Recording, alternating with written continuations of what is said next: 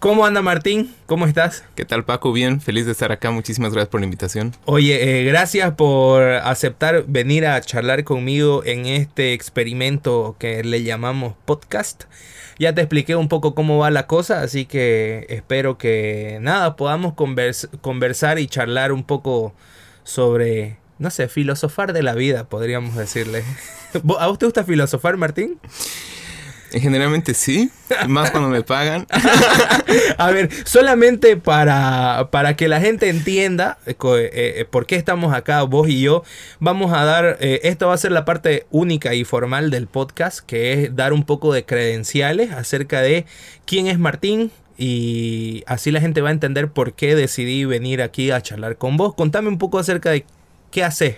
Ok, que aflore entonces por una parte la titulitis y por otra ya me presento un poco más a mí, más holgadamente. Exacto. Ya, em, por una parte debo decir que tengo una licenciatura en filosofía, concentrándome en la fenomenología del cuerpo, es decir, cómo describir las experiencias corporales. Exactamente. Eso em, y la amplia necesidad naturalmente de trabajar me han llevado a hacerme algunos préstamos y tomar, por ejemplo, un diplomado en educación superior porque mi objetivo era trabajar en la universidad. Luego tomé otro sobre neuroeducación y recientemente uno sobre investigación cualitativa. En el interín realicé una maestría en literatura latinoamericana con el tema sobre la libertad en una novela que se publicó en 1885 llamada Juan de la Rosa y que ganó el Premio Nacional de Investigación en el 2016. Con ese dinerito me fui a dar unas vueltas por Alemania y luego obtuve también una beca para una estancia de investigación en la Universidad de Rostock y Heidelberg, en la que me concentré también en el estudio de las experiencias corporales como base de la constitución de la identidad personal. Es decir, la respuesta a la pregunta quién soy. ya, entonces para resumirlo, sos filósofo. sí, algo así. o sea, este, te dedicas a filosofar por la vida, ¿no es cierto? Sí, y esa es la otra parte tal vez de la presentación. Eh, muy pronto para mí las cosas generalmente normales y la vida en general se me volvió un problema. Es decir, realmente no entendía cuál era el sentido de la sociabilidad, no entendía cuáles eran las formas de estructuras sociales, no sabía qué es lo que podía esperar de la vida. Ya. y eso naturalmente me comenzó a generar problemas. Luego me vine un año acá a Santa Cruz, gané como una beca para estudiar Derecho y me di cuenta que en realidad lo que en el fondo me interesaban eran cuestiones como, bueno, qué rayos es la justicia? ¿Qué es el tiempo y qué sentido tiene todo eso? Entonces eran preguntas filosóficas y dije, bueno, a morirme de hambre como abogado, por lo menos me muero de hambre con algo que me guste. como filósofo, claro. O si, y, si te, y si te estás a punto de morir de hambre, siempre tenés la opción de irte al campo y ser filósofo allá, ¿no? Como en el juego de la vida. Pierdo ganes donde uno puede ir. Ajá. Oye, y a esto, bueno, hablaste de muchas cosas, has escrito libros, has ganado premios, has estudiado en Alemania y principalmente tu estudio eh, se centra en la fenomenología, ¿cierto? Correcto. Bueno, este, no sé si a vos te gusta hablar malas palabras, pero en este podcast hablamos muchas malas palabras, así que bienvenido. ¿Y has dicho una de ellas? Sí. ahora te hago la primera consulta. ¿Qué mierda es la fenomenología? Ah, ya, fenomenología. Pensé que era la mala palabra. Hemos dicho dos malas palabras juntas. Me sonrojo menos con la segunda que con la primera. La primera es básica. Ah, básicamente el estudio de los fenómenos, pero eso no dice nada, ¿no? Entonces uno dice que es fenómenos. Generalmente en la radio o en la política o en los medios de comunicación uno escucha ha ocurrido este fenómeno político o ha habido surazo, entonces un fenómeno natural. Y en ese sentido podemos comprender que fenómeno es aquello que aparece, aquello que percibimos, aquello de lo que no nos podemos hacer a los cojudos y pronto decimos, ajá, eso está ahí delante de mí y no puedo negarlo.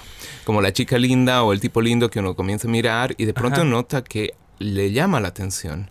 Eso es interesante porque eso significa que el mundo tiene una manera particular de revelarse ante nuestra percepción y que nuestra percepción de algún modo aporta en esa donación del mundo esa conexión entre la manera en que el mundo se da y el mundo en que nosotros lo sentimos es lo que se conoce como fenómeno para la fenomenología. Entonces la fenomenología trata de describir esa manera en que el mundo nace para nosotros todos los días de una manera diferente.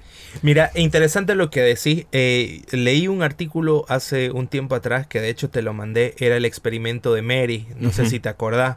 Para explicarlo un poquito, Mary eh, viene a ser esta persona que no ha visto los colores, vive en un mundo de blanco y negro, casi como un daltónico se podría decir, para que la gente lo entienda. Eh, pero Mary sabe acerca de los colores porque ha estudiado de que eh, la luz se presenta en forma de ondas y de que estas tienen distintas variaciones y que se pasan por tu ojo a través de, los nervios ópticos van al cerebro y sabe todo acerca de los colores, ¿no? Sabe cómo la luz eh, se proyecta, sabe incluso eh, qué generan los colores, que digamos los amarillos o los colores cálidos están ligados un poco más sobre la alegría, vamos a decir, o ese tipo de cosas. pero un día Mary logra ver una rosa roja. Pero Mary ya sabía que la rosa era roja. Nunca la había visto, pero sabía lo que era el rojo, cómo se, se comportaba la luz para verse, para que nosotros identifiquemos el color rojo. Pero un día Mary ve las, las rosas rojas. Entonces se genera la pregunta, ¿Mary aprendió algo nuevo? Lo he explicado en, mis palabras eh, de acuerdo a lo que entendí. ¿Qué me puedes decir al respecto? No, está súper bien. Esos son experimentos mentales. A mí me gusta mucho. Provienen de la tradición anglosajona del estudio de la filosofía de la mente. Y a mí me parece muy interesante. Una manera paralela, tal vez, de proponer inclusive ese experimento es pensar que hay un músico, ¿no? Ajá nunca ha ido a un concierto, pero ha estudiado partituras toda su vida. Ajá.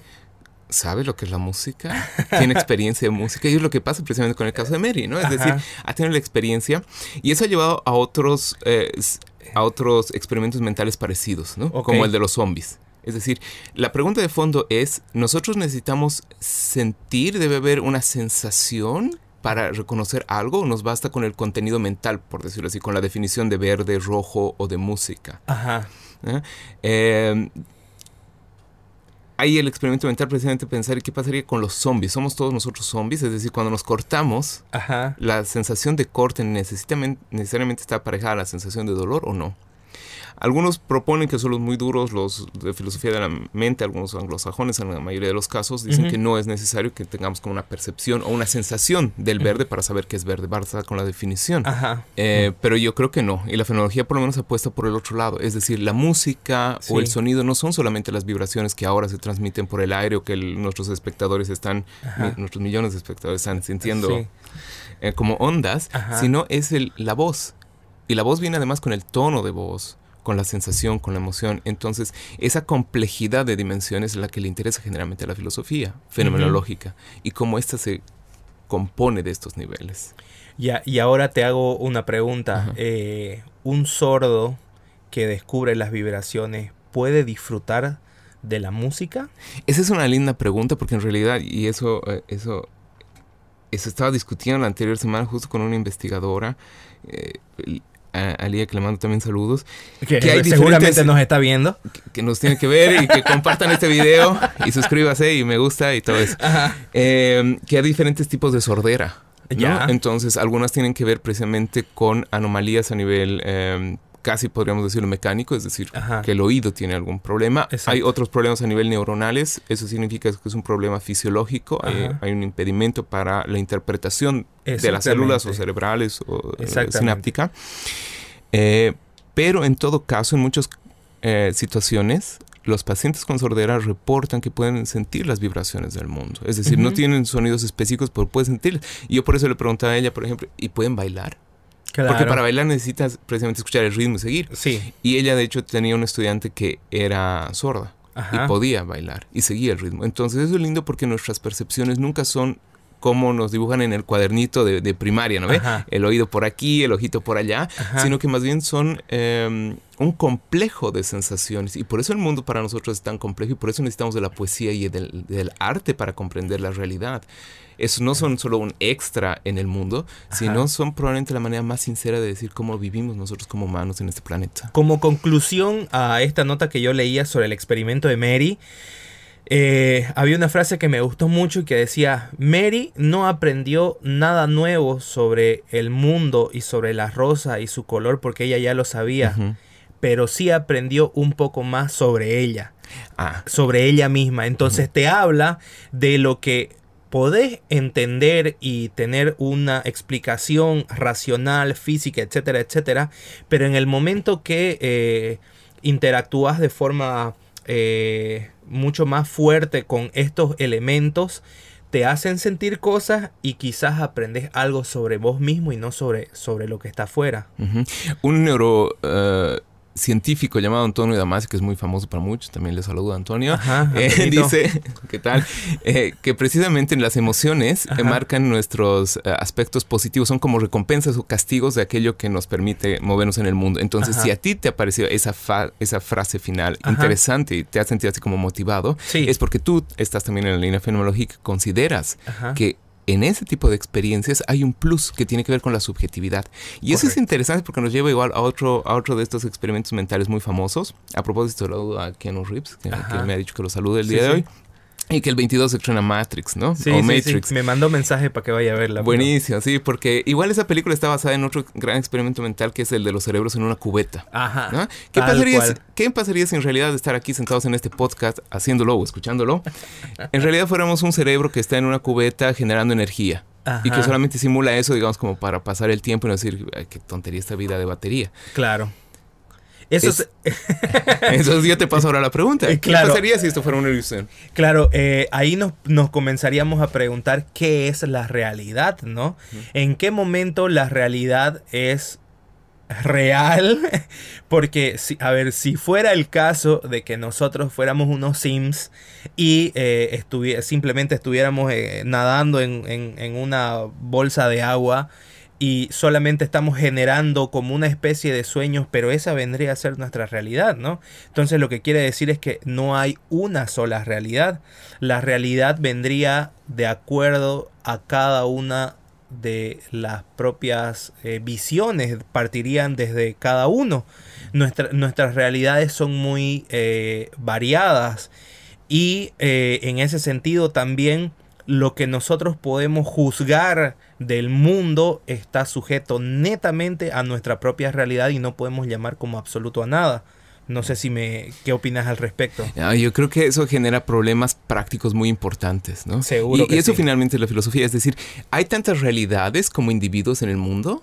Yo creo que sí. Ya, eso es interesante, por una parte. Por otra parte, viene la pregunta, ¿hay algo común? Eh? Ajá, porque hay, hay otra cosa que a mí me parece muy interesante, que el otro veía a Javier Santaolalla, no sé si has escuchado hablar de él, es un chico que habla sobre física en redes sociales, que se hizo muy conocido por un canal de YouTube que hablaba de física y que hablaba de eh, qué pasaría si existen eh, seres de cuatro dimensiones.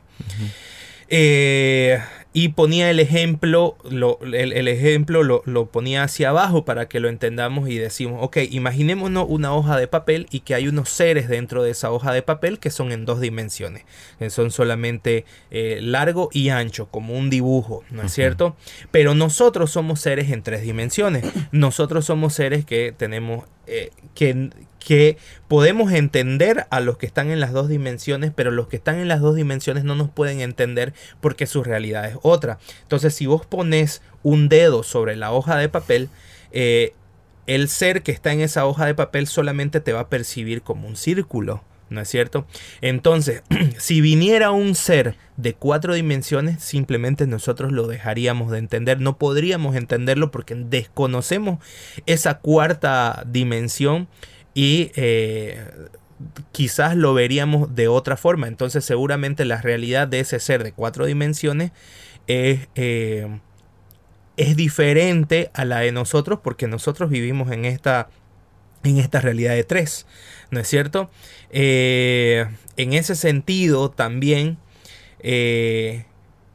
quizás nunca vayamos a entender un montón de cosas que simplemente nuestro cerebro no tiene la capacidad de entender. eso es muy filosófico de tu parte. Y te agradezco por eso porque eso me permite también recordar a todos los que nos escuchan que finalmente la filosofía no es eh, el intento inagotable de reunir autores en citas, sino de plantear precisamente estas preguntas. ¿Qué rayos quiero decir cuando digo esto? ¿Cuál es el sentido de esto? ¿Cuál es la finalidad de esto? ¿Y para qué? ¿Cuál es el fundamento de esto? De manera práctica, ¿no? Es decir, un médico no puede todos los días decir, ah, no voy a operar a este paciente hasta que no me digan cuál es el sentido de la vida, ¿no? Tiene que operar directamente. Pero en algún momento a nosotros se nos viene la pregunta, ¿y qué es el sentido de la vida? ¿Para qué sigo haciendo estas estupideces y demás?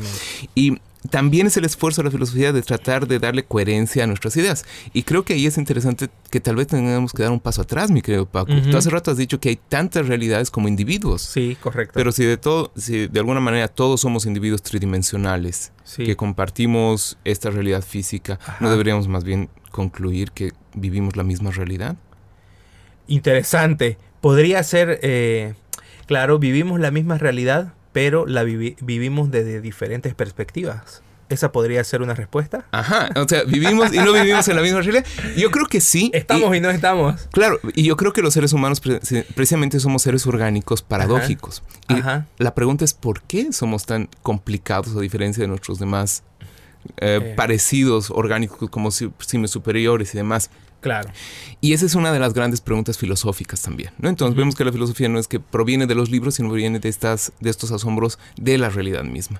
Ahí hay un aspecto interesante, por ejemplo, hay eh, mucho intento eh, por parte de los científicos y del lenguaje, por lo menos del colegio, que es donde tenemos nuestro primer acercamiento a la ciencia, decir, sí, usted, señor, tiene que ser objetivo, ¿no? ¿Y cuál es la objetividad? Y se piensa que la objetividad debe ser completamente neutra, porque es lo único en lo que podemos confiar. Pero volviendo eso, eso es interesante. La objetividad como algo neutro es algo que nosotros lo tenemos grabado como si fuera una verdad absoluta incuestionable. Sí. Y eso es interesante porque de pronto uno debe, preguntarse entonces en qué, qué significa esa neutralidad. El otro extremo, yo creo que es de orejas largas, y no me refiero a conejos, pero es de ese saber popular donde todo es relativo, nadie sabe nada, no hay objetividad y demás. Eso me parece una exageración didáctica y bonita, pero eh, que no tiene asidero. Entonces la pregunta es ¿cuál, cómo comprender una neutralidad que no sea ni esta idea absoluta como del profesor de secundaria, con respeto a todos mis colegas también, eh, sino, eh, pero tampoco caer en el otro extremo de no existe verdad ninguna. Entonces, ¿cómo evitar la verdad absoluta, por decirlo de una manera, y el escepticismo? por el otro extremo. Yo creo que es interesante cuando tratamos de ampliar nuestra noción de hechos, ¿no? Es verdad que hay hechos objetivos, ¿no? En este momento está esta mesa acá que no voy a golpear porque me han recomendado y Pero eh, también hay hechos subjetivos. Generalmente pensamos que lo subjetivo es netamente individual y de menor grado y no tiene importancia. Pero por el contrario, hay hechos, hay hechos subjetivos. ¿Qué es un hecho subjetivo? Estar enojado, por ejemplo o estar enamorado. Es decir, son estados no solamente mentales, sino corporales, porque el enojo lo podemos sentir como impotencia, como un nudo en la garganta, el enamoramiento como, no sé, mariposa en el estómago y otras sensaciones corporales también. Ajá. Cosquillitas también en... por ejemplo, si, uno los tiene, sí, sí seguramente, o, u, otra, otro tipo de... Sí, sí, sí, hablo desde mi realidad, obviamente. sí. Pero es interesante porque ahí precisamente uno dice, eh, no me puedo hacer el gil con esto, ¿no? No me puedo hacer cojudo con esto. Algo está ocurriendo. Y tanto con la felicidad como con la tristeza, nuestro cuerpo está comprometido en esas sensaciones. No son estrictamente aspectos mentales como en el ejercicio del cerebro en la cubeta. Es decir, esa cubeta es o sería parte de nuestro cuerpo. Y nuestro cuerpo nos da cierto tipo de determinaciones en las experiencias. Y esas son parte de, las, de los hechos subjetivos.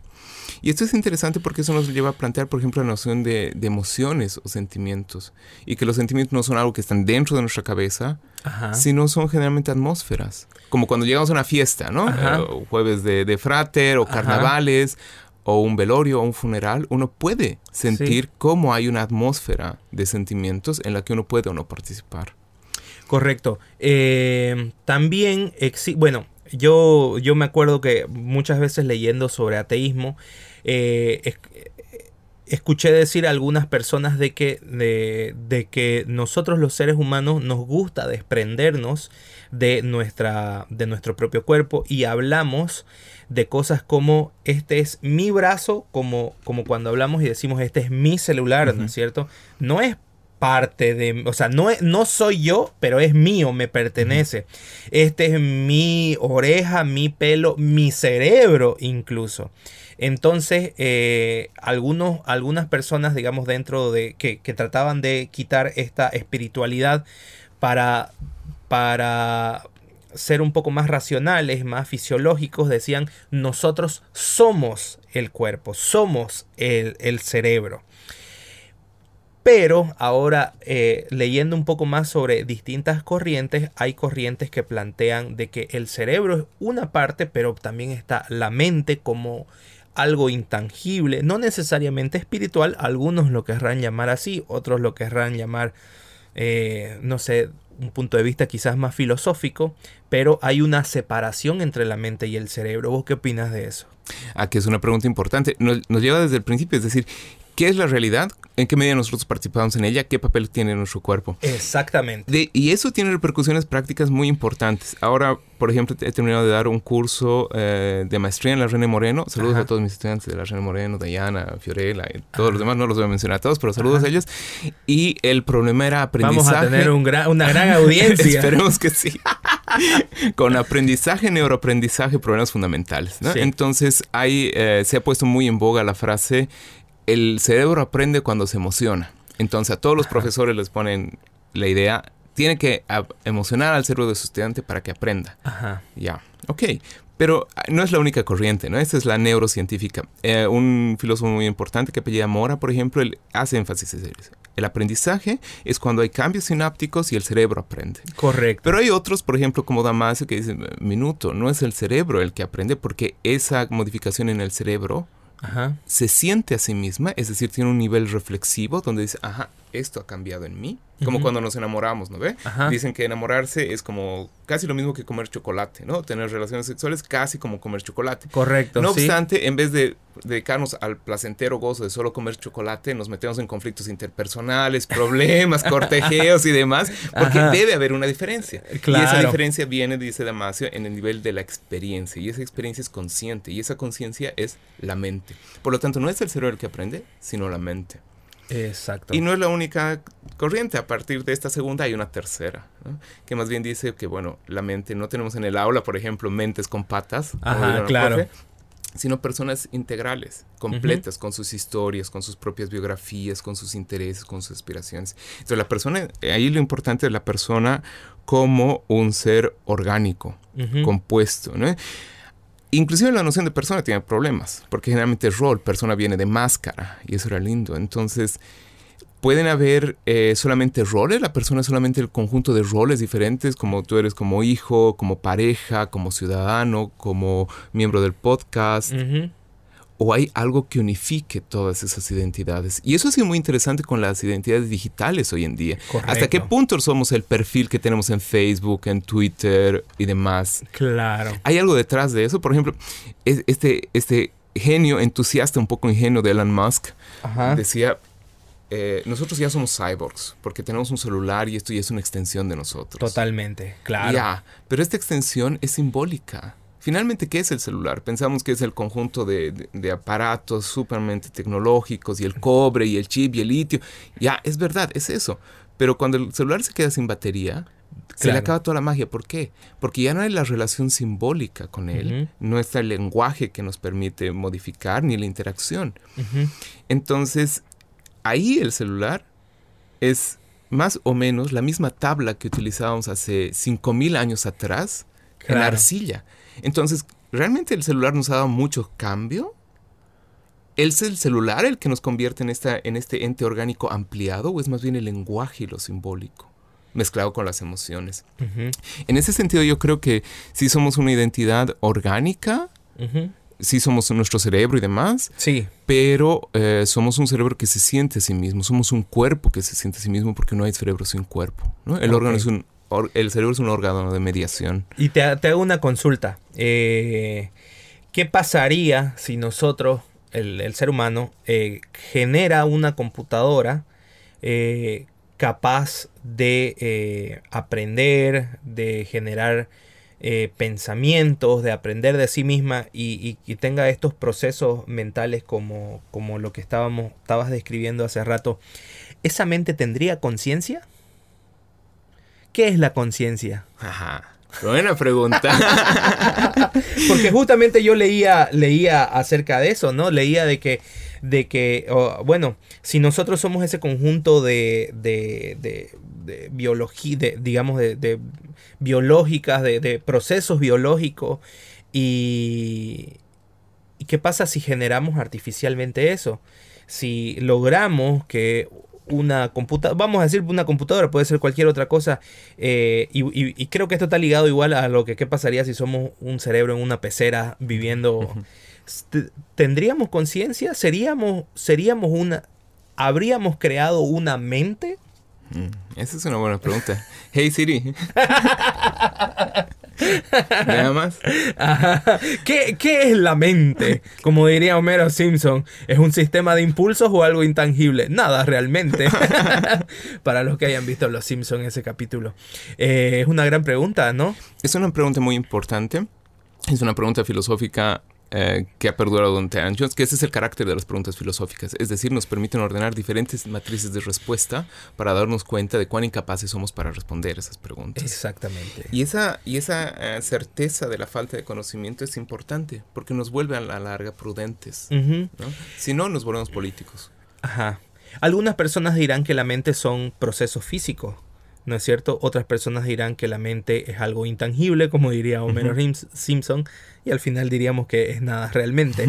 Eh, si somos procesos físicos, de alguna forma, a medida que avance la tecnología, podríamos crear mente. Esa mente podría crear cosas como arte, podría crear cosas como lindas pinturas o melodía, tendría creatividad, tendría la forma de...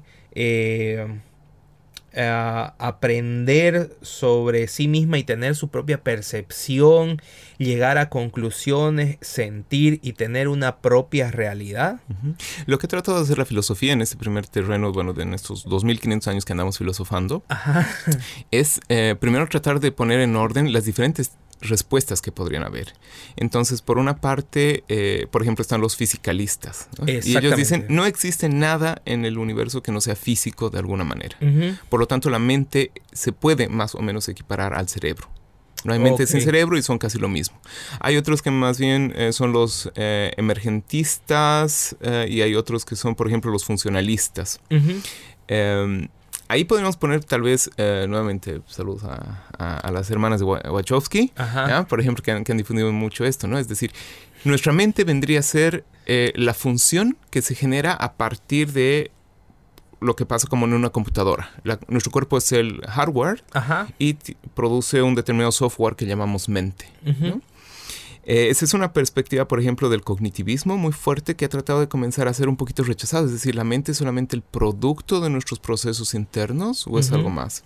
Y ahí viene otra propuesta que a mí me interesa mucho más y en las, por lo menos en la que yo estoy situado, y es la del embodiment o de la mente eh, encarnada o la mente extendida. Es decir, lo que consideramos como nuestra mente son diferentes niveles de... Eh, fases que podemos reconocer como nuestra corporalidad, pero que se expanden. Por ejemplo, en inglés se diferencia también um, el awareness, ¿no? Awareness es cuando tenemos una conciencia general, sabemos dónde estamos, sabemos que estamos ahora aquí y sentados. Eso nos dice también nuestro cuerpo cuando en la movilidad nos movemos o no. Y eso es interesante porque nos permite reconocer dos estados mentales básicos. Uno, el estado de pertenencia. Nosotros sabemos cuándo hacemos algo. Ajá sabemos que somos nosotros y el sentido de agencia, que es cuando sabemos que nosotros estamos haciendo algo, ¿no? Por ejemplo, los que están ahora en casa pueden levantar una mano, por favor, gracias. Exactamente. Y van a sentir esa sensación de, no solamente de pertenencia, porque saben que es su mano, sino también la noción de agencia. Saben que es algo que les pertenece y saben que es algo que están haciendo. Que tienen control sobre eso. Correcto. En cambio, cuando están en el micro, tienen la sensación de pertenencia, saben que es su cuerpo, pero la sensación de agencia se pierde cuando sienten que son empujados por otra persona. Correcto. Entonces son dos niveles de conciencia básica. Eso eh, Damasio le llama, por ejemplo, el protosimismo. Hay otro nivel más complejo que tiene que ver con las intencionalidades y los movimientos. Por ejemplo, eh, si de pronto me levanto y me paro, me van a comenzar a ver porque suponen que no solamente me paro y me levanto para nada, sino que debería haber una acción Correcto. Final. Y esa finalidad es una intencionalidad que tiene que ver con el sentido de mis actos. No solamente me muevo para ver si estoy aquí, sino que me muevo para interactuar en el mundo.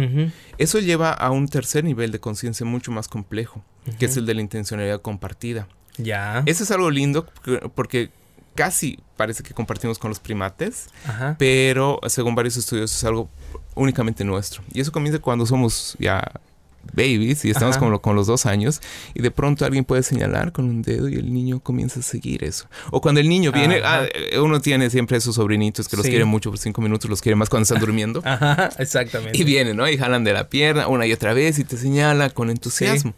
Y eso es interesante porque ellos están tratando de hacer participar al otro en un objetivo común. Entonces, es otro nivel de conciencia. Y el más complejo es el de las historias de vida cuando comenzamos a narrar nuestra historia y nos volvemos narradores y nos volvemos personajes también de nuestra historia. Entonces es una manera de desdoblar. Y eso hacemos con las, con las identidades digitales también. Correcto, las identidades digitales vendrían a ser como una, una eh, como vos decís, un desdoblamiento. Correcto. porque incluso dependiendo de las redes sociales vos mostrás una u otra faceta. ¿no? Eh, por ejemplo... A mí me pasa, yo soy una persona que eh, necesita ser comunicativa.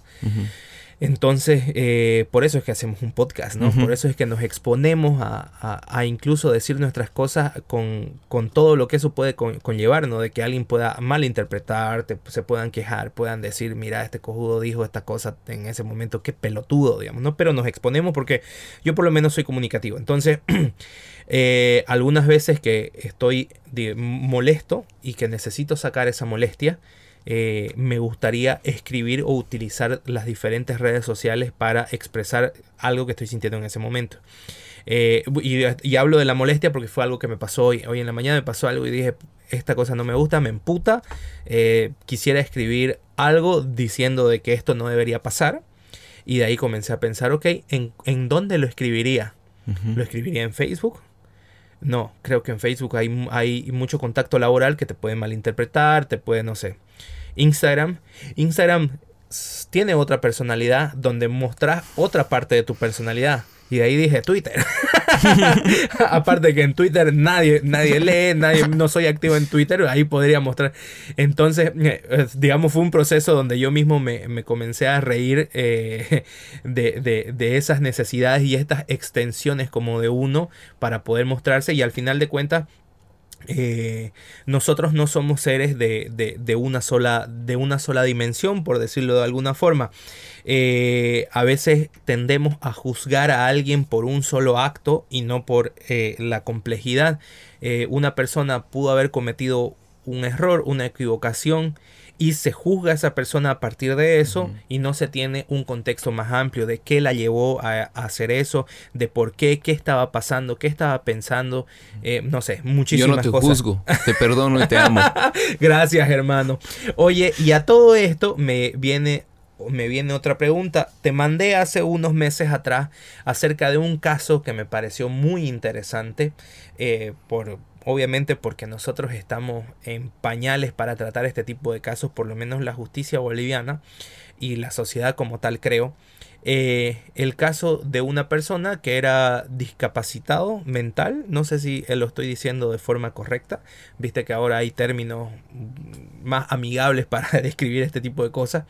Eh, y esta persona había eh, cometido un delito, había abusado, no sé si abusó o intentó hacer un abuso sexual y eh, lo metieron a la cárcel, lo metieron a Palmasola.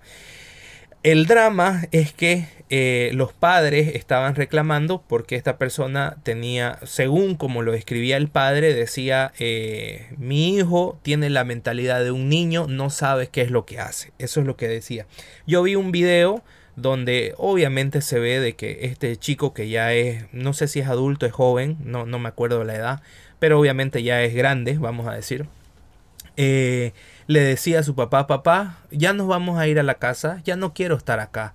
¿no? Se notaba eh, por cómo se expresaba de que obviamente no estaba en todas sus facultades mentales. Entonces ahí yo me puse a, a filosofar y a decir, ok, este, ¿qué pasa en estos casos cuando tu cerebro, tu mente, por decirlo de alguna forma, no está funcionando como debería, entre comillas, porque ahí entra otras preguntas. ¿Cómo debería funcionar un cerebro?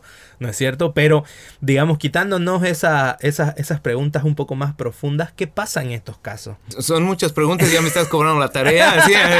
vamos a revisar si he hecho la tarea, ¿no? Sí, recuerdo que en la tarea enviada a tal fecha. sí, aprovecho también para mandar saludos a mis estudiantes de colegio, del colegio alemán, todos ellos muy buenos. Hagan su puta tarea. y no se quejen cuando les dé tanto. Ay, no se quejen. ¡Mierda! Trabajen, estudien. no, trabajan muy bien. Estoy muy orgulloso de ellos, debo decir. Em, ¿Cómo, cómo, cómo se interpreta la sociedad? ¿Cómo nosotros como sociedad podemos interpretar? ¿Cómo nosotros como sociedad, y, y no solo como sociedad, sino también como individuos, porque como vos decías, eh, está como individuo, pero también hay una, eh, una cuestión en común, este tipo de casos. Eh, seguramente habrá mucha gente y me imagino que dentro de, todo tienen una razón de condenar y, de castigar. No sé si el castigo sea siempre el, la mejor de las soluciones, pero mm, quién soy yo no para decir que funciona y que no funciona. Eh, pero ¿cómo, ¿cómo podemos nosotros y por lo menos desde el punto de vista filosófico, ¿qué nos podemos preguntar nosotros para hacer ir avanzando y hacer los cambios necesarios para siempre ir renovándonos o mejorando como sociedad y como persona? Correcto. Me gustaría comenzar justo con lo que has dicho casi de refilón y has retomado en esta segunda parte. Y es eh, el momento en que vuelve a surgir la filosofía. ¿no? Para mí eso es muy importante para sacar la idea de la filosofía como un extra, como algo que es, bueno, me compro un libro o cito cierto tipo de autores o me pongo medio serio y ya parece que estoy filosofando. Este, no tiene nada que ver que eso menos que sea... Me voy al campo y me drogo con hongos y puedo filosofar y... o no la pasan mejor que otros que están ahí de... Sí, claro. ok, pero eh, es que, es que Bolivia debería ser un país que produce mucha filosofía porque somos un país muy paradójico. ¿ya? Tenemos demasiadas contradicciones y la filosofía comienza en eso. Y yo que aunque he dicho que no hay que comenzar con citas, sí quisiera traer a colación una cita de uno de los filósofos que estudié, que es muy bonito. Él dice, el inicio de la filosofía es el momento del desconcierto del hombre en su encontrarse en su entorno. Ah, ya, eh, súper. Es el momento en que uno dice, ¿qué rayo estoy haciendo aquí? Schopenhauer decía eso, ¿no? Uno comienza a filosofar y es la experiencia como cuando uno lo invita a una fiesta y, comienza, y el anfitrión comienza a presentarles a todos los que están ahí, ¿no? Entonces dice, ah, te presento a las ciencias naturales, a las ciencias sociales, a estas y a los otros. Y uno va así como saludando a todos los familiares, ¿no? Eventualmente alguno dice, ah, te conocí de niño y de pronto dice, ¿qué estoy haciendo aquí? ¿Para qué he venido a este lugar? Ah, Tal cual, sí. Y ese momento de desconcierto. Eso va a suceder en Navidad en muchas familias. Eh, correcto, ya. Saludos a Jesús que van a hacer también. Eh, y ese es el momento de desconcierto, cuando uno comienza a preguntarse, ¿qué estoy haciendo aquí? Y eso naturalmente no solamente viene por esos momentos de incomodidad, por ejemplo, con la familia, sino viene en estos casos eh, probablemente más profundos. Cuando uno dice, ¿estamos obrando bien como sociedad? Claro. ¿Cómo comprender a esta persona que al parecer que sí tiene limitaciones? Retomemos entonces tal vez en una imagen sintética, ya sabes que por mi estudio en literatura siempre trato de, tengo aprecio por estas, por estas imágenes metafóricas o imágenes poéticas. Piensen por favor nuestros, nuestros, nuestros oyentes eh, y televidentes en, porque nos ven desde lejos, ¿no? Ajá. Em, en una cebolla, ¿no? Casi todos han debido conocer una cebolla. Si no, vayan ahora mismo, por favor, a su, cocina, parta una por la mitad y va a encontrar un montón de capas. Entonces, probablemente la conciencia tenga en una de sus formas esta relación eh, de capas. Otra manera de mostrar la, conciencia podría ser como la de las raíces dentro de la tierra del pasto, ¿no? Se abren. Algunos que conocen algo de filosofía francesa van a decir con gusto, ah, eso está hablando como un rizoma. Sí, de alguna manera. No, nuestra mente siempre está expandida en los otros. Por ejemplo, los gestos es una manera de conocernos directamente eso se llama una empatía intercorporal. Y eso tiene que ver con los niveles de desarrollo también cerebral. Eh, gran parte de los estudios de neurociencia o neurocientíficos tratan de didácticamente separar tres niveles dentro del cerebro. ¿no? Generalmente conocemos como los dos hemisferios y demás, pero tenemos también el denominado em, cerebro reptiliano. ¿ya? Ojo, cuidado, no es de extraterrestres, sino que tiene que ver con el cerebelo y la capacidad, por ejemplo, de reconocer dónde estamos. Si estamos parados o echados, es esa parte del cerebro que nos dice cómo estamos. Luego hay otra parte que es la zona límbica, que es la que está ligada generalmente a las emociones. Cuando nos emocionamos, nos, eh, nos, alegramos, nos entristecemos, cuando vemos un accidente, además reacciona esa parte. Entonces sabemos que además estamos ahí, pero además valorando positiva o negativamente. Y la tercera parte es la del neocórtex, que es la que se ha desarrollado muy tardíamente.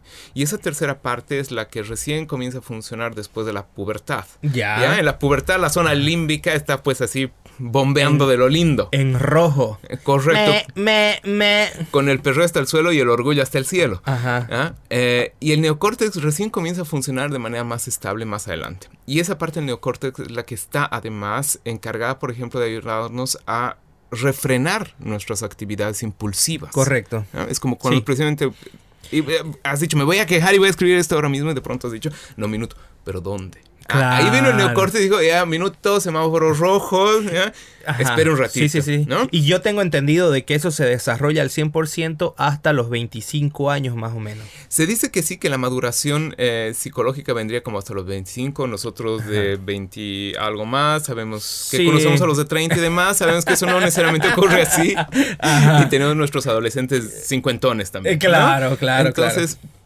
Eso, eso es también eh, relativo. Pero hay un primer nivel entonces para comprender esta capacidad de refrenarse y de reorientarse en el mundo. Y esa es una base biológica, naturalmente, que tiene que ver con el cerebro y con el neocórtex. Hay personas que sufren lesiones o eh, alteraciones o un desarrollo no suficiente. Entonces ahí viene como una discapacidad, por decirlo así, eh, biológico-fisiológica que hace que determinadas personas sean incapaces de refrenarse. De ahí viene este famoso caso, que lo hemos visto también en clases de la maestría, los de la Gabriel René Moreno, de nuevo saludos, que fue de un obrero que le, le explotó cuando estaban haciendo las rieles en los Estados Unidos, eh, hubo una explosión y una barra le atravesó el cerebro. Ya. Entonces, precisamente lesionó parte del neocórtex. Él vivió con la barra atravesada en el cráneo durante un tiempo, luego se la quitaron, pero era una persona completamente diferente no podía controlar sus emociones. Ajá. Bueno, estaríamos hablando del boliviano promedio hoy en día, pero bueno, este le pasó por un fierro en, el cráneo. Y esa es una forma de lesión. Sí. ¿Ya? Y eso nos permite mantener una uh, normalidad, por decirlo así, decir quién es normal o anormal en un nivel más o menos fisiológico. Pero hay otro nivel de comprensión de la normalidad o la normalidad que tiene que ver con la sociedad. Por ejemplo, andar, andar chuto, ¿no? O andar, andar calancha, andar pelado, por ejemplo, es más o menos tolerado en diferentes regiones. Correcto. ¿No? Expresar las emociones de manera eufórica, por ejemplo, para nosotros es más o menos normal de pronto gritar, claro. Eh, utilizar malas palabras, etcétera. Pero con los japoneses eso no está. Claro. ¿no? Y con los asiáticos en general eso está mal visto. O la persona que baila, ¿no? Entonces, hay niveles de normalidad social. Hay niveles de normalidad eh, fisiológica. Pero también hay un nivel eh, de normalidad personal. Y uno ahí puede ir notando cuando uno comienza a desajustarse. Y de pronto uno dice, ah, eso me está haciendo sufrir. Ese es el denominado eh, malestar o dolor eh, psicológico, entre comillas. ¿no? Todos sabemos que significa golpearse el dedo en el pie en la cama y sabemos que es un dolor físico. El dolor psicológico tiene que ver con estos niveles de sufrimiento cuando las alteraciones, entre comillas, de la personalidad ya comienzan a generar angustia en los pacientes y cuando la interacción o la convivencia se altera. En el caso específico, por ejemplo, que tú mencionabas, de, este joven, él al parecer sí tenía un cierto nivel de lesión eh, fisiológica que tenía repercusiones en la personalidad y que por lo tanto requiere una atención eh, no necesariamente psiquiátrica de internación, sino de convivencia comunitaria de reorganización y de tolerancia. Pero para eso entonces necesitamos también reorganizar nuestra sociedad. Exacto. ¿Hasta qué punto, por ejemplo, comprendemos a personas con discapacidad? La sociedad, nuestra ciudad, eh, nuestras ciudades en Bolivia están, por ejemplo, adaptadas para que personas que tienen alguna discapacidad Em, corporal puedan manejarse igual de bien? ¿Hay eh, igualdad de derechos en ese sentido o no? Ahí viene, ahí viene algo muy importante, una conclusión que yo igual llegaba que decía, este caso dice más de nosotros como sociedad, como conjunto, que el caso por sí solo. Obviamente entiendo entiendo la gravedad del asunto y, todas las cosas que pueden suceder. No, no, no estoy ni, ni, cerca realmente de, imaginarme lo que pudo haber pasado. Pero eh, sí me da un pantallazo de cómo estamos como sociedad al momento de tratar un caso como este. Eh, que nos falta quizás mucho, mucho por entendernos, mucho por aprendernos y mucho por ajustarnos para poder tener cada vez mejor comprensión de todos estos casos vos estabas hablando acerca del dolor, acerca de las emociones. Eh, hace rato estabas hablando sobre eh, neurociencias. neurociencias y de que el profesor debe emocionarte y qué son las emociones. Eh, ¿Qué son las emociones? Excelente pregunta, excelente pregunta. es eso que los niños expresan de manera incontrolada. Y ahí quisiera volver también a un, punto antes que decías para, para desarrollar este, este siguiente tema, ¿no? Tú decías eh, que es verdad que no tenemos tolerancia o comprensión para estas diferencias, pero aún dentro de la denominada normalidad, resultamos ser muy intolerantes. Nuestra visión suele ser demasiado adultocéntrica. Sí, totalmente. Y por ejemplo, ahí pensamos que los niños son sujetos no racionales y por eso esta persona decía, bueno, la mente de, mi hijo es, aunque él es adulto y demás, es todavía como la de un niño. Exactamente. Pero los niños son completamente irracionales. Claro. Los niños son solamente esa masa de emociones y olores nada agradables. Conjunto de inversiones para que luego se, se molesten y digan que, que su vida no ha sido realizada. Entonces ahí vienen eh, dos aspectos importantes para cerrar el, punto anterior, ¿no? Es decir, necesitamos realmente, y por eso creo que este podcast también es eh, sumamente importante lo que haces, porque permite de pronto decir, bueno, ¿qué es esto? ¿Qué entendemos por este tema? Exactamente. es que eso es maravilloso.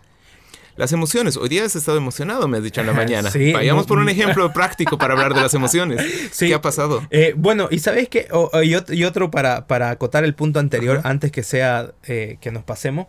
Eh, también, también nosotros como sociedad creo que otro otro indicador de que, de que quizás necesitamos reflexionar sobre nosotros mismos, sobre nuestra sobre lo que creemos, sobre lo que no creemos, sobre lo que aprobamos, sobre lo que no condenamos, tanto como individualmente como, como, como sociedad. Eso, eh, estos espacios como el que yo estoy aquí con siete seguidores, ocho seguidores, viste que cada vez le aumento más, eh, no pretenden, digamos, dar ninguna verdad absoluta, solamente hablarlo y quizás dentro de seis meses nos volvemos a encontrar y tenemos conclusiones para algunas cosas, más dudas para otras que nos, van, nos pueden incluso eh, remover las conclusiones que ya habíamos pensado que teníamos, ¿no? Entonces la idea de esto solamente es eh, ver qué podemos sacar y qué, qué, podemos aprender de nosotros mismos como Mary al ver la, al ver la rosa, ¿no es cierto? Eh, Correcto. Así es que para los nueve seguidores, pónganle ahí, ahí me gusta para que, para que vengamos con la sección filosófica en el podcast de Paco. Su pregunta. A, mover el avispero. Porque una, de las definiciones populares de, filosofía es precisamente esa, ese ejercicio vehemente y constante de ser cada día menos estúpido. Exactamente. Y para eso es bueno preguntar. Y no sé si lo estamos logrando, pero... Pero... Alguien dirá, ay, ay, ay, en eso no había pensado. Sí, por ahí alguien, por ahí alguien dice, estos imbéciles están haciendo, están hablando mierda. Eso es lo que no debo hacer. eso es lo que no debo hacer y de pronto sale el próximo gran, puede ser filósofo, gran artista, gran lo que sea y no sé, por ahí. O la vergüenza después de escuchar esto nuevamente nos dirá, ah, eso es algo que no debería volver a hacer o decir. Exactamente, no, totalmente. Eso es algo importante, ¿no? La vergüenza es importante. La vergüenza es muy importante. ¿Te sientes avergonzado generalmente? Eh, algunas veces me siento avergonzado. ¿Qué? ¿Cuándo? Para preguntarle. Soy filósofo, no psicólogo. un poquito. bueno, estábamos hablando acerca de lo... Ah, te, puedo dar una, otra cosa que a mí me, ha dejado preguntándome acerca de cómo estamos como sociedad. Y me incluyo, obviamente, porque soy parte de la sociedad. Eh, hay una obra que está expuesta en la eh, la Plaza del, Estudiante, aquí en Santa Cruz de la Sierra Bolivia, para nuestros amigos extranjeros. Eh, son, son tres como pilares que, que están hechos, tienen la forma de un fémur, son tres fémures que tienen forma como, como pilar, como de, ah, no me acuerdo, no me sale el nombre arquitectónico tal cual, que tienen como la base, eh, la base y la parte de arriba, exactamente. Y hubo un gran revuelo, gran, eh, hace un tiempo, cuando alguien le sacó foto, la subió a, alguna parte en Facebook y dijo, eh, alguien sabe qué son estos cosos feísimos que están ahí.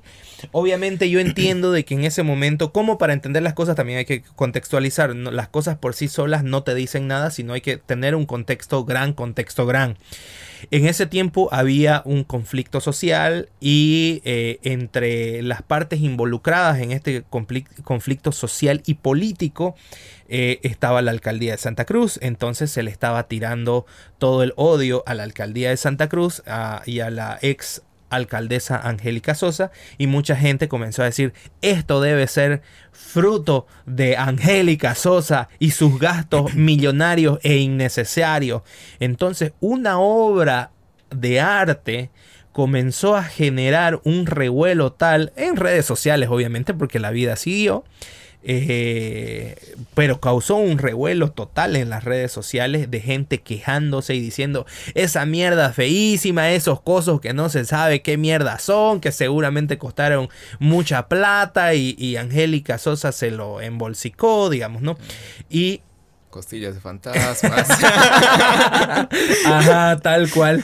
Y eh, bueno, a raíz de eso, eh, obviamente habíamos personas que sí sabíamos el origen. Yo por, mi amistad con el artista, sabía que era una obra de arte y que eh, estaba dentro del marco de la Bienal de, Arte. Y bueno, algunas personas ahí como que trataron de, contar y decir qué es lo que, qué es lo que era. Tranquilos, no es Angélica Sosa, amigos. Y esto no ha sido plata de los impuestos, sino vienen de la plata de la Bienal. No sé cómo se maneja, pero no es de los impuestos. Por lo menos hasta donde yo sé, no sé. Eh, pero es una obra de arte, amigos, tranquilo. Y ahí la gente, digamos, como la gente comenzó a eh, enfurecerse con una obra de arte. Y entonces ahí yo comencé a pensar y eh, decir cómo estamos como sociedad, cómo estamos como individuos también. Eh, cuando una obra de arte nos hace sentir cosas como la ira, ¿no es cierto? El enojo, eh, cómo lo expresamos. Y en este caso, eh, una obra de arte, sin beberla ni coberla, vamos a decir, porque una obra de arte no es nada más que un objeto. La obra de arte existe en el momento de que produce una sensación en tu cerebro. En el momento que esa obra de arte produce una sensación en tu cerebro, nace la obra de arte como tal, mientras, mientras no produzca es solamente un coso que está puesto ahí. Eh, pero esa obra de arte cobró vida y nos dio, por lo menos a mí, una radiografía de qué es lo que estaba pasando en ese momento en nosotros como sociedad y cómo reaccionamos. Las emociones con respecto al arte. Yo, por ejemplo, pienso de que el arte debe estar no completamente, pero sí alejado de la filosofía. Tenemos a la filosofía y a los filósofos para hacer filosofía y tenemos a los artistas para hacer arte y se pueden alimentar entre sí, pero son cosas como distintas también, ¿no? Eh, la filosofía de cierta forma tiene una similitud muy grande con el arte, pero son dos cosas distintas, ¿no?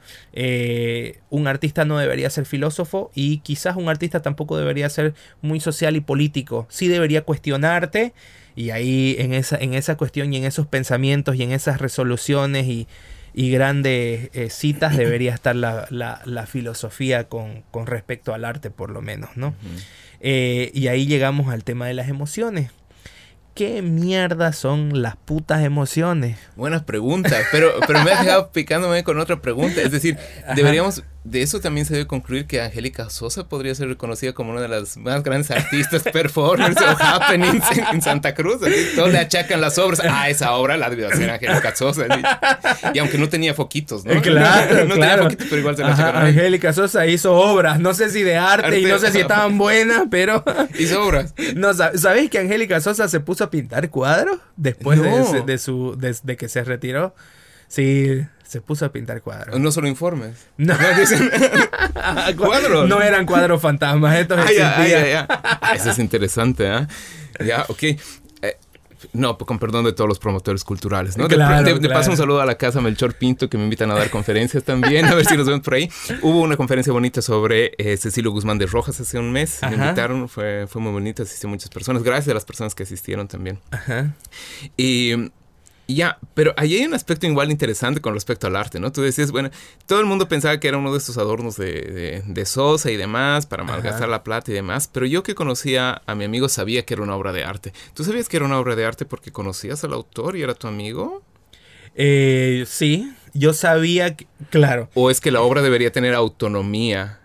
Y debería ser autónoma de tal manera que uno no necesite conocer al artista ni nada para decir, ah, esa es una obra de arte. Interesante pregunta. Eh, Saludos al amigo artista también. Alfredito, este, algunas obras de arte de Alfredo no me hacen, no me hacen sentir nada. ¿No? Algunas obras de arte. Solo esas columnas largas. pero otras sí. Y en esas otras, cuando esa, esa cosa que veo me hace, me produce algo en el cerebro, me, me hacen algo en el cerebro es cuando yo digo, ah, aquí hay una obra de arte que están haciendo y que están haciendo porque está funcionando en mi cerebro y nace para mí. Para otras personas en distintas formas o en distintos procesos también sucederá a mayor y a menor medida también. Perdón, ahí mismo. ¿Y qué se siente que tú sientas algo en el cerebro cuando ves una obra de arte. ¿Qué es eso que sientes? ¿Y lo sientes en el cerebro? Ahí, vamos a eso, vamos a eso. Y esta, esta obra de arte sabía de que pretendía ser una obra de arte, era una obra de arte porque alguien las creó tratando de que tenga esa finalidad, pero a mí no me hizo, no me hizo sentir nada exclusivamente estas tres, estos tres pilares de, de. Pero cuando hubo el revuelo, esa obra de arte recién cobró sentido para mí y se convirtió en obra de arte para mí cuando hubo el revuelo. Porque me hizo, me, en ese momento mi cerebro comenzó a pensar sobre distintas cosas que estaban sucediendo y a cuestionar muchas cosas y esa obra comenzó a, hacer algo en mi cabecita y ahí dije, ah, estos son unas, esto realmente es una obra de arte porque ya nació en mi cerebro. Eh, entonces es interesante porque quizás la obra de arte no necesariamente funciona para todo, no necesariamente funciona para todo el mundo y no para todo momento. Entonces esa obra necesitaba el momento indicado para mí, obviamente estoy hablando como individuo, para mí, para comenzar a funcionar. Y me parece, ahora me parece una cosa este, espectacular. No sé si hubo esa intención de parte del, artista de ponerlas en ese lugar donde están y que causen el revuelo que, que causan, pero me parece que funciona de puta madre como una obra de arte eh, por todo lo que comenzó a causar y que a raíz de eso esa obra de arte comenzó a hacerle cosquillitas a mi cerebro para que piense en muchísimos, muchísimos aspectos, no solamente eh, como, como esta cosa que está aquí puesta, digamos que tiene una plaquita o, o, que no la tiene, no sé, ¿no? Si el arte entonces es aquello que promueve esta sensación de incomodidad en la sociedad. ¿El verdadero artista es el que ha puesto las columnas o el que ha puesto el tweet quejándose? Eso es interesante. Eh, en realidad, yo creo de que eh, el arte, no sé, no sé a quién le podemos llamar artista. Por lo menos ahorita quizás, quizás no podría respondértelo pero podría decirte de que el arte simplemente está en mi cabeza, no existe. El arte, eh, eso me decía Freddy en, el anterior podcast, eh, el arte es un mundo paralelo al mundo al que nosotros vivimos, es un mundo aparte. Entonces el arte solamente existe en la cabeza del espectador. Eso es lo que pienso en este momento, ¿no? Quizás si charlamos dentro de seis meses y... Puede ser. Mi querido Paco. ¿Amas a tu pareja?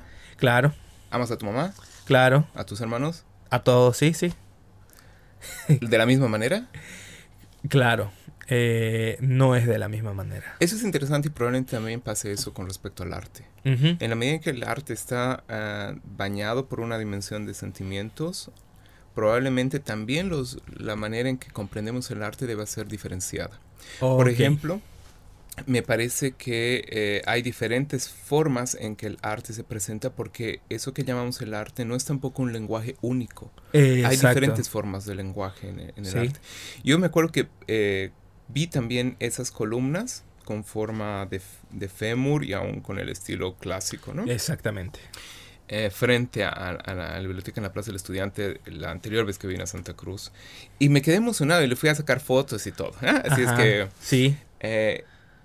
Yo creo que ese tipo de arte o ese tipo de lenguaje, por ejemplo, está jugando con la percepción.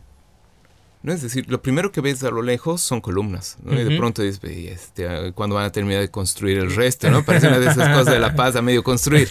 Con saludo a todos los, mis paseños, eh, pero luego uno se acerca y se da cuenta que lo que ha visto eh, era casi una ilusión. Exactamente. De pronto ya no son solamente columnas, sino son también fémurs. Y eso es interesante porque dice, ahora entiendo que no es algo a medio construir, sino que es algo completo en su incompletitud. Exactamente. Es decir, esa falta es la manera en que se completa la obra. Dos, de pronto uno dice, ajá, son fémurs, son huesos. ¿Cuál es la función de los huesos? Sostener. Exacto. Claro, entonces no es que nos estaba mostrando columnas, nos estaba mostrando la fortaleza del hueso. Exactamente. Y por lo tanto lo que nos pone ahí delante de los ojos es para que de pronto podamos decir, ajá, aquí yo también tengo huesos. Y eso es lo que me sostiene. Exactamente. Ahora, estos son procesos complejos que uno no los explicita constantemente. Correcto. Solamente se dan en ese nivel de asombro de decir, ¿qué, paradoja es esto, no? ¿Dónde me encuentro? Es decir, pensé que eran columnas que estaban eh, en una construcción incompleta. Luego me doy cuenta que no, que en realidad están completas porque solamente formas de fémur. Sí. Y esos huesos son los que tengo dentro de mí. Y es lo que me da sostén. Y por lo tanto las casas como yo necesitamos un sostén. La vida entera necesita un sostén. Si no fueran por esas columnas, tal vez Santa Cruz habría venido abajo. No sé. Ah, entonces de pronto uno comienza a ampliar. Pero ¿cuál es el, eh, el momento importante de eso? Es el de la percepción. Exacto. ¿no? Hay otras obras que por el contrario no necesitan esa, esa ambigüedad en la percepción, no juegan con esa ambigüedad de la percepción, sino buscan ser eh, horrendamente explícitas y manifiestas.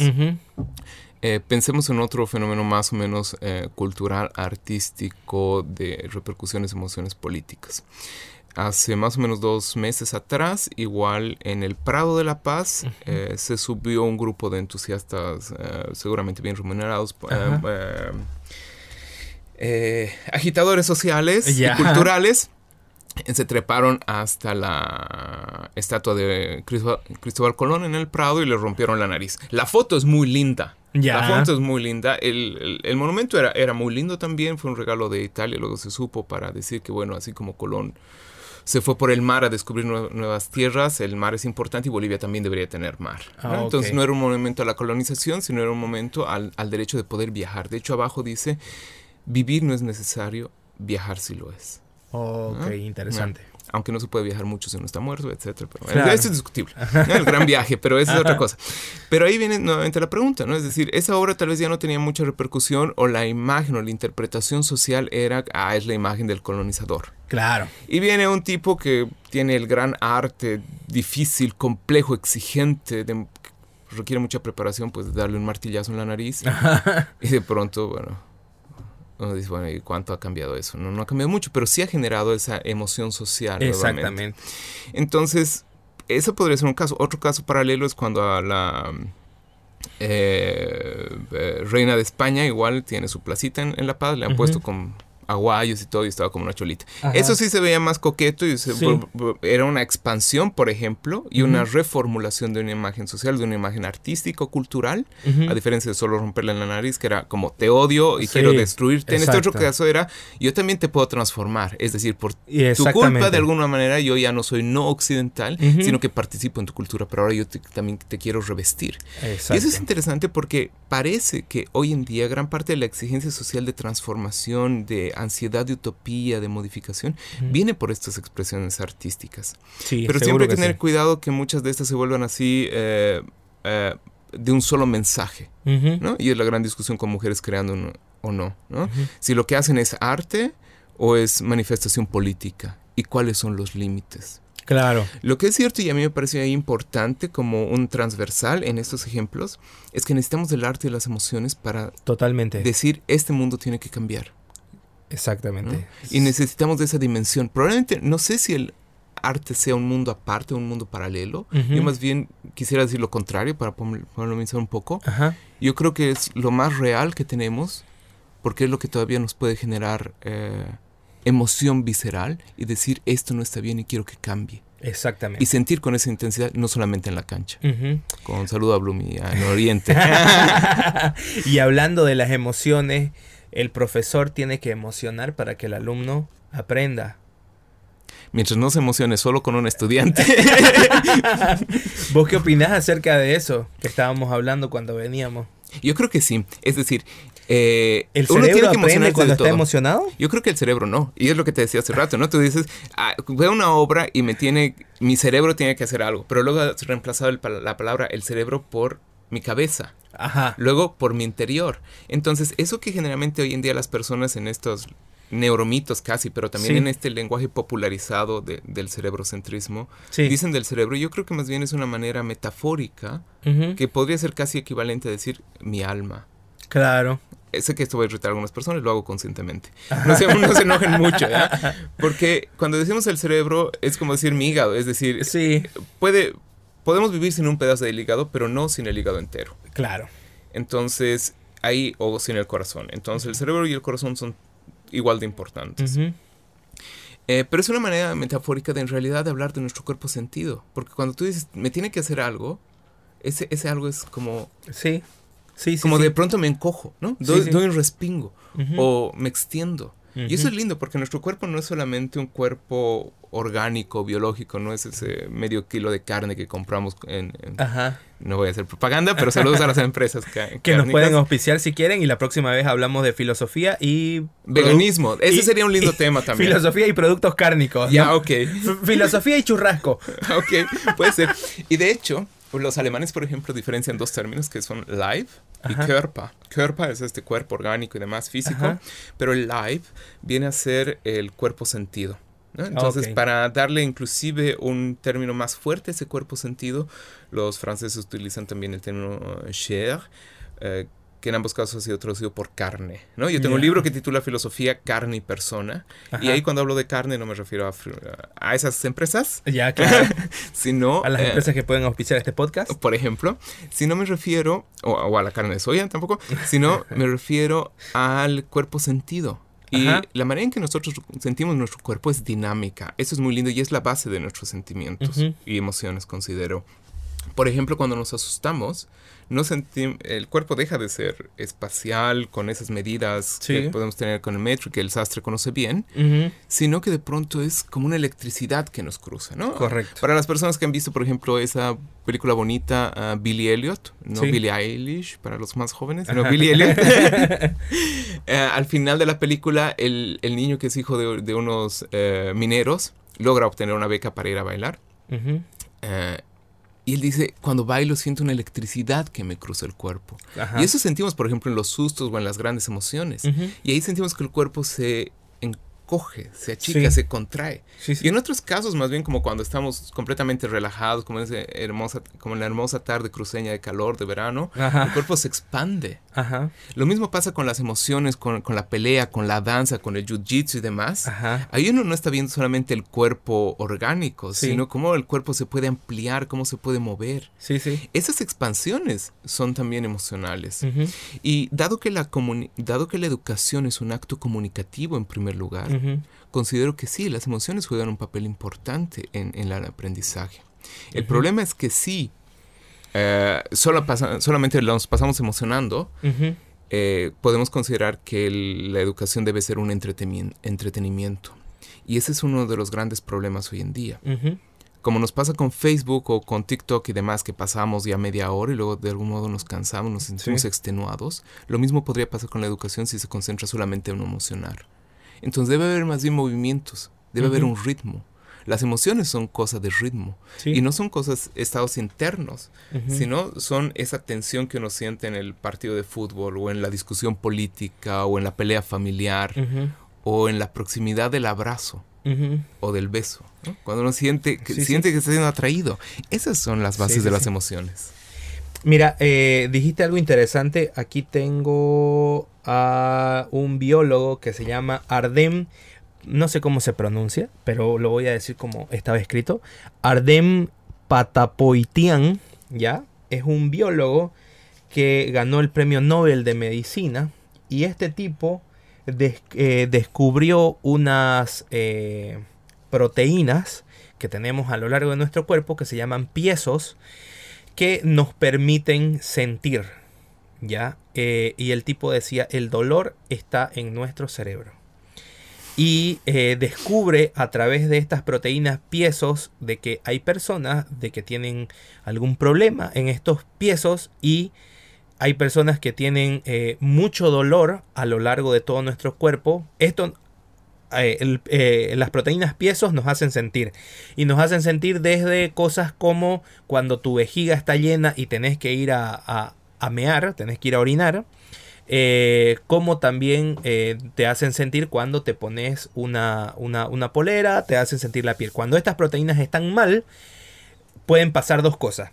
O que no sintas dolor, y que eso es algo grave por la entrevista que yo leía, porque obviamente el sentir dolor es una necesidad. Eh, nos indica que algo no está bien y que tenemos que poner atención. Y también está lo inverso, que es cuando sentís mucho dolor. Entonces hay personas que tienen problemas en esta proteína y que la piel les duele. El tipo lo describía como cuando vas y te quemas, te, te querés asolear, te querés y te pasás, te quemaste la piel por el sol por estar mucho tiempo bronceándote, entonces la piel te arde, te duele. Entonces el tipo decía, el dolor está en el cerebro. Y él daba el caso y decía, ¿qué pasa cuando tenés a una persona con un miembro fantasma y que les duele, digamos, hablemos de un brazo y que le duelen los dedos, pero el tipo no tiene el brazo. Le duelen los dedos, pero no tiene los dedos. Entonces decía que quizás con eh, analgésicos incluso esta persona podría dejar de sentir dolor donde supuestamente le está doliendo. Eh, ¿Qué pensás acerca de eso, de que el dolor está en el cerebro? Ah, él es Mary en la habitación nuevamente. claro, totalmente. A mí me pareció, me pareció algo eh, muy interesante. Eh, la otra vez cuando, cuando tuvimos la charla acerca de la mente la primera vez, hablamos un poco de que a veces el dolor no está en el cerebro, si no está en la mente, podría ser, o no sé en dónde, pero no necesariamente porque el cerebro eh, nosotros lo tenemos como algo físico, biológico, eh, fisiológico, etcétera, ¿no? Algo que podés tocar, por decirlo de alguna forma. Entonces, deberías poder tomar una pastilla y que esa pastilla te cure el dolor. Pero ¿qué pasa con las personas que tienen problemas eh, psico, psicosomáticos y que eso eh, te, causa, te causa un dolor. Y el dolor es real. A estas personas no les puedes decir, no, no estás sintiendo dolor porque ellos sienten dolor. Pero incluso estando sobremedicados, como vos lo decías, siguen sintiendo dolor. entonces ahí podríamos preguntarnos, ¿qué mierda es el dolor? Buena pregunta. Es una pregunta que duele. Y es una pregunta que hacemos cuando se nos rompe el corazón también. Ah, claro. Eso es interesante. Que, alguna vez leí que con paracetamol te curas de, las rupturas amorosas. ¿Ah, sí? No me acuerdo si con paracetamol o ibuprofeno, pero decían de que si tomabas alguno de estos, las personas que habían sufrido una, ruptura amorosa tendían a recuperarse un poco más rápido. Ah, yo escucho con vitamina B. pues vitamina B eso. Otros decían con hierro, ¿no? Eso era lo más tradicional. Eh, Ah, mira vos. Porque un clavo saca otro clavo. ah, yo decía con besametazona. Ah, besametazona, esa puede ser. Ese es buenísimo. Acariciame, esta zona, también puede ser. Sí, el, problema, eh, por ejemplo, con esa descripción es, eh, yo creo, en el orden del lenguaje. Porque cuando él dice, claro, el dolor está en el cerebro, trata de hacer una expresión sintética de los estudios de la dimensión fisiológica, de lo que podemos describir qué ocurre cuando pasa dolor. Pero el dolor eh, tiene una capacidad reflexiva y podríamos decir eh, de atingencia ineludible, que es precisamente lo que pasa con Mary y la habitación. Sé que ahorita eso suena extraño, ahorita lo voy a aclarar. Em, si digo, em, él siente dolor, ¿no? En tercera persona. Puedo estar describiendo un tipo de dolor específico porque veo cierto tipo de eh, procesos fisiológicos. Entonces le ponemos en una computadora y decimos él siente dolor. ¿Cuál es la diferencia cuando decimos yo siento dolor? Claro. La diferencia está en que precisamente ese yo no es solamente un pronombre más que podemos reemplazar, sino que nosotros somos sujetos de la experiencia dolorosa. Exactamente. Y hay algo interesante también con la experiencia del dolor. Quiero agradecer también al, al Instituto de Cultura Alemana Boliviana de Cochabamba, LICVA, a Larisa eh, también, porque van a publicar ahora justamente un artículo mío sobre el dolor, sobre la fenomenología del dolor. Y el dolor es un tema práctico importantísimo, porque tiene que ver con nuestras relaciones con los médicos y con nuestra relación interpersonal en general. Tenemos todavía, si bien tenemos una sociedad, hemos dicho, adultocentrista, también tenemos una sociedad fuertemente guiada por la idea de felicidad y éxito. Es decir, y tenemos un rechazo constante a la infelicidad, al dolor, a la falta de éxito. Sí. Y eso nos pone en una presión, por decirlo así, psicológica o emotiva demasiado alta, que no sabemos luego cómo lidiar con el dolor. Y no tenemos diferentes formas de expresar los tipos de dolores que existen. Eh, por ejemplo, se dice que en, en las regiones donde hay mucha nieve, ¿no? Antes decían, por ejemplo, los esquimales, era el ejemplo tradicional, ahora no se dice así, pero dicen ellos, ¿no? En los esquimales, por ejemplo, ellos pueden reconocer eh, más de 20 formas de blanco. Ya, sí. Por su relación constante con ese tipo de coloración. Ajá. Nosotros no lo hacemos. Claro. Y lo mismo pasa en nuestras sociedades que han dejado de atender, por ejemplo, a fenómenos entre comillas como negativos, como el dolor, la tristeza y demás. Ya no tenemos maneras de diferenciar la tristeza y la melancolía o la sedía, que era una forma medieval, por ejemplo, de, emoción. Y lo mismo pasa con los tipos de dolor.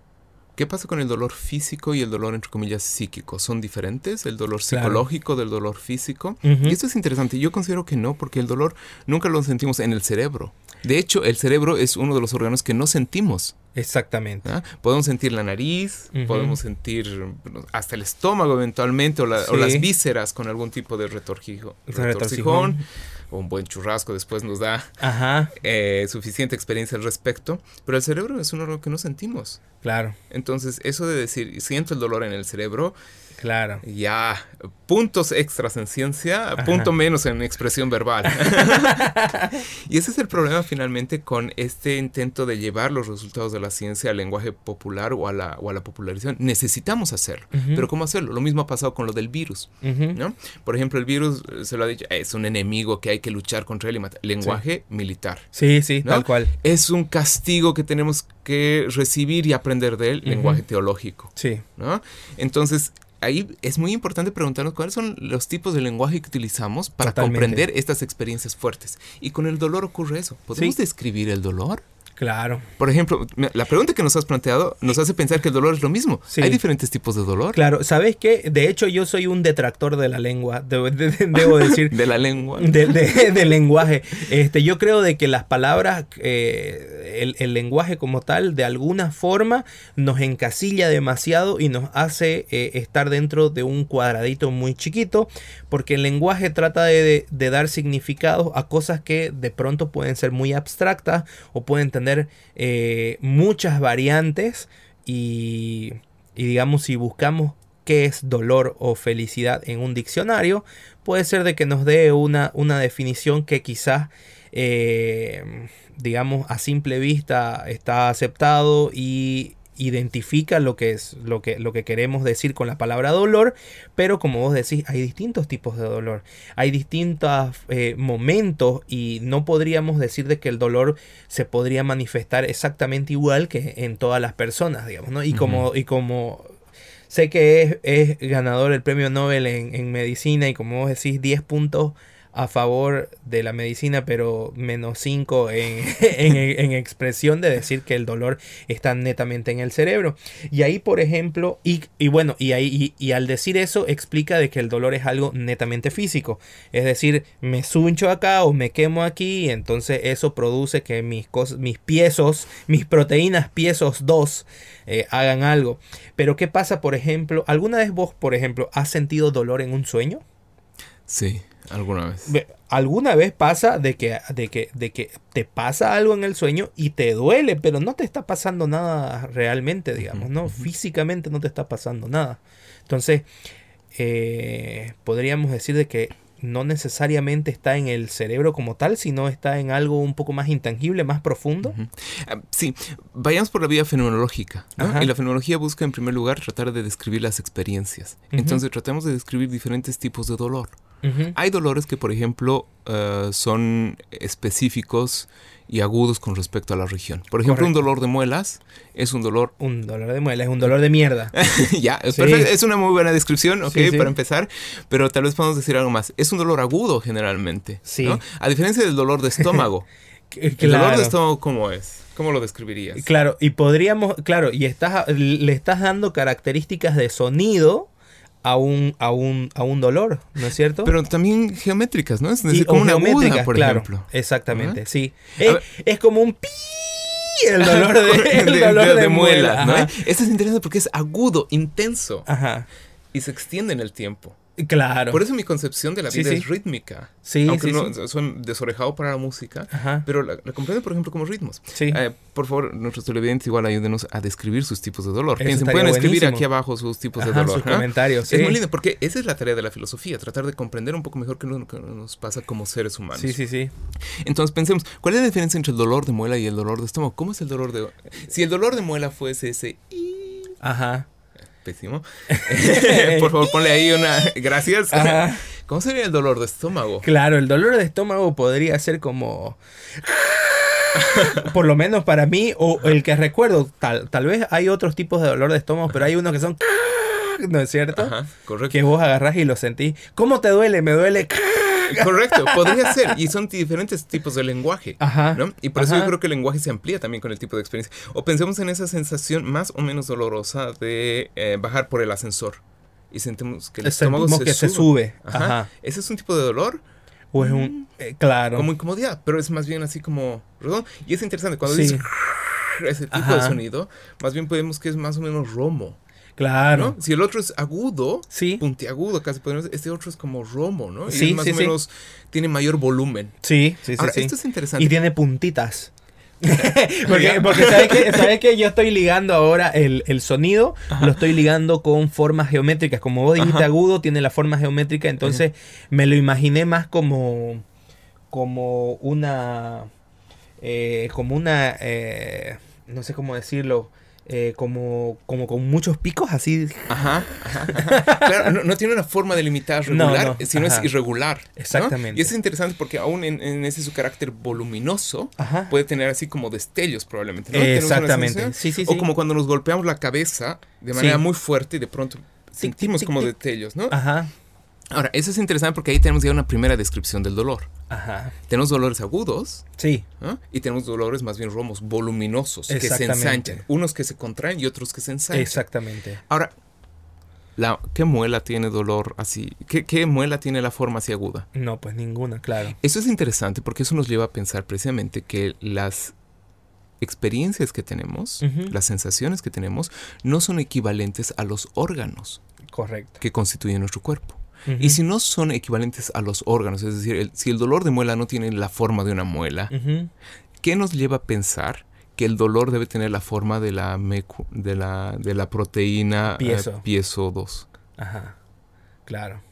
Entonces ahí está el problema, porque el problema es de equivalencia y de expresión. No es que no ocurra un cambio en la proteína piezo cuando sentimos eso, que no tenemos cambios fisiológicos, los tenemos, pero lo que sentimos es diferente. Y lo que nos ocupa en la vida cotidiana, a nivel de interrelación, en calidad de vida, lo que le preocupa al paciente cuando va también al, hospital, es esta dimensión de la calidad de vida lo que el paciente está sintiendo en primera persona. Eso se llama perspectiva en primera persona y revela la subjetividad. Y esa manera aguda de sentir la muela, no en forma de muela, sino aguda o del estómago, en esa forma voluminosa, ese es el cuerpo sentido. Eso es lo que denomino, por ejemplo, en el lenguaje de la fenología, carne. Por eso es que nuestro cuerpo sentido tiene formas, figuras, tensiones y ritmos. Nunca sentimos, por lo tanto, los límites de nuestra piel. Siempre estamos más allá de nuestro cuerpo. Claro, correcto. Y esa es la mente. Esa es la mente. Esa es la mente, esa, esa sensación subjetiva de formas. ¿Qué otros tipos de dolores hay? Claro, podría hay dolores ricos. Ah, o, ah. el dolor de... Uh, uh, uh. Ah, ¿Cuál es ese dolor? no, a mí me ha pasado de que alguna vez me ha dolido un músculo. De que no arranca. y me duele... Eh, eh, no sé, es raro. ¿Ese es como, como en el calambre? es más o menos como un calambre, sí. El calambre es distinto, pero sí pues, va, va, por ahí. Una vez más. Ese, dolor me parece interesante. más, parece como celular. sí, Cuando te llega un mensaje te Exactamente. No, ¿qué, ¿qué, me estabas preguntando? ¿Cuándo, te duele así? Eh, bueno, hace mucho que no me duele así, pero alguna vez me ha dolido el brazo de forma espontánea y me ha dolido así. En Voy a anotar eso para el siguiente artículo, ¿ya? Los dolores dolores pi. y los dolores Exactamente. Eso es interesante porque eso nos marca otra diferencia, por ejemplo, en la clasificación de dolor que ahora estamos ensayando. Tenemos por lo tanto el agudo que más o menos continúa en la misma intensidad o se pierde. Luego tenemos este otro que es general, que parece moverse, pero de manera voluminosa en sí mismo, como si hiciéramos girar una pelota. Sí. Y tenemos esta otra que es como intermitente. Exactamente. Es muy lindo porque a eso este filósofo llamado Hermann Schmidt le llama islas de la carne o islas del cuerpo.